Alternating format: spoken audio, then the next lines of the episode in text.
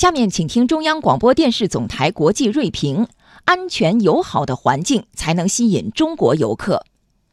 中国外交部昨天发布赴美安全提醒，中国文化和旅游部也发布赴美旅游安全提醒。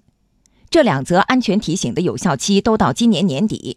它们显示，美国作为中国公民出境的一个主要目的地，治安环境正在恶化，旅游风险不断提升。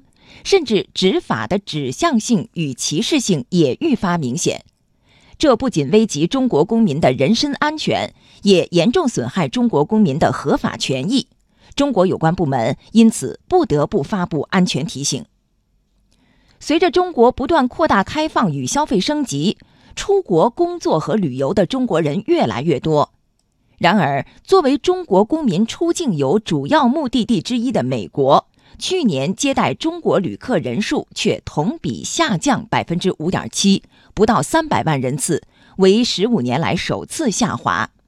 这背后的原因就是美国的安全环境越来越恶化。人们注意到，今年以来，美国发生多起中国公民遭盗窃和抢劫事件，以及上百起严重枪击案。与此同时，美国执法的指向性与歧视性也愈发明显。近期，不少中国公民在出入境美国时或在美停留期间，遭到美方执法机构的无端盘查骚扰，尊严和安全都受到威胁。不仅如此，美国一些政客基于个人政治目的，对中国进行污蔑和攻击，表现出十分强烈的歧视和偏见。这些政客把每个中国人都视为间谍，想让美国民众患上恐中症，陪他们一起发疯。中美建交四十年来，中方始终积极推动中美人文交流与合作。中方认为，这不仅符合双方共同利益，也符合两国人民的共同愿望。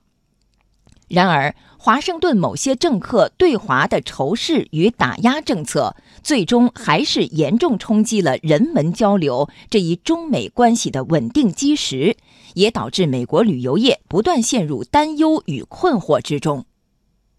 中方发布的风险提示应该引起美国方面的警醒，尽快改善安全环境，保障赴美中国游客的合法权益，为两国人员往来提供便利。